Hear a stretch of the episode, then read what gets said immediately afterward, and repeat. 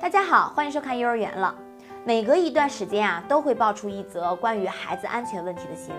最近最值得大家关注的一个新闻，就是一岁七个月大的孩子因偷喝蚊香液，短时间内出现抽搐、口吐白沫等中毒症状。家人发现后，立即将孩子送医抢救。经过将近三个小时的抢救。终于将孩子从死神手里拉了回来，所以在养孩子这方面，真的容不得一点粗心和大意。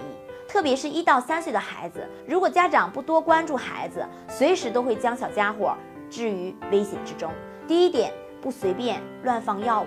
两三岁的孩子可以说都是一个小吃货，哪怕是地上的饼干渣渣也会捡起来吃。再加上这个年龄段的孩子啊，活动范围比较广，经常把家里的抽屉翻来倒去。如果家长粗心大意，把药物放在孩子能够看到、摸到的地方，孩子就有可能会误食药物，造成中毒。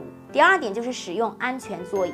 在很多家长来看呢，乘车时让成人抱着孩子是最安全的。其实不然，如果遇到紧急刹车的情况下呀，由于惯性，抱孩子的成人身体势必要往前倾，肯定会挤压到孩子，而且。急速行驶的汽车发生碰撞时，家长根本就来不及抓住孩子。此外呢，有些家长会让孩子坐在副驾驶的位置，表面上看孩子在自己的眼皮底下很安全，但是，一旦出现急刹车等一些意外情况，孩子的颈椎和头部很容易受伤。第三点呢，就是采取防触电措施。小孩子的好奇心是非常强的，特别是两岁的孩子，看见插座就想用手去抠，甚至模仿大人去插开关。这边你刚把吹风机放在桌子上，它就蹭蹭蹭的跑过去乱按。当然。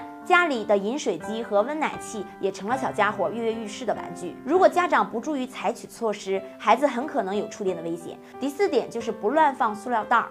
每次购物后呢，家里都会囤积一些塑料袋儿，家长要及时整理收好。要知道，孩子是自己找乐趣的，有些熊孩子会把塑料袋套在头上，增加窒息的危险。除此之外呢，一旦发现孩子有类似行为，要赶紧制止。之前就看过一则新闻，一个小男孩居然把下水道接口套在头上，结果还是让消防叔叔出动才取出来的。所以家长一定要注意家里的危险物品摆放之处。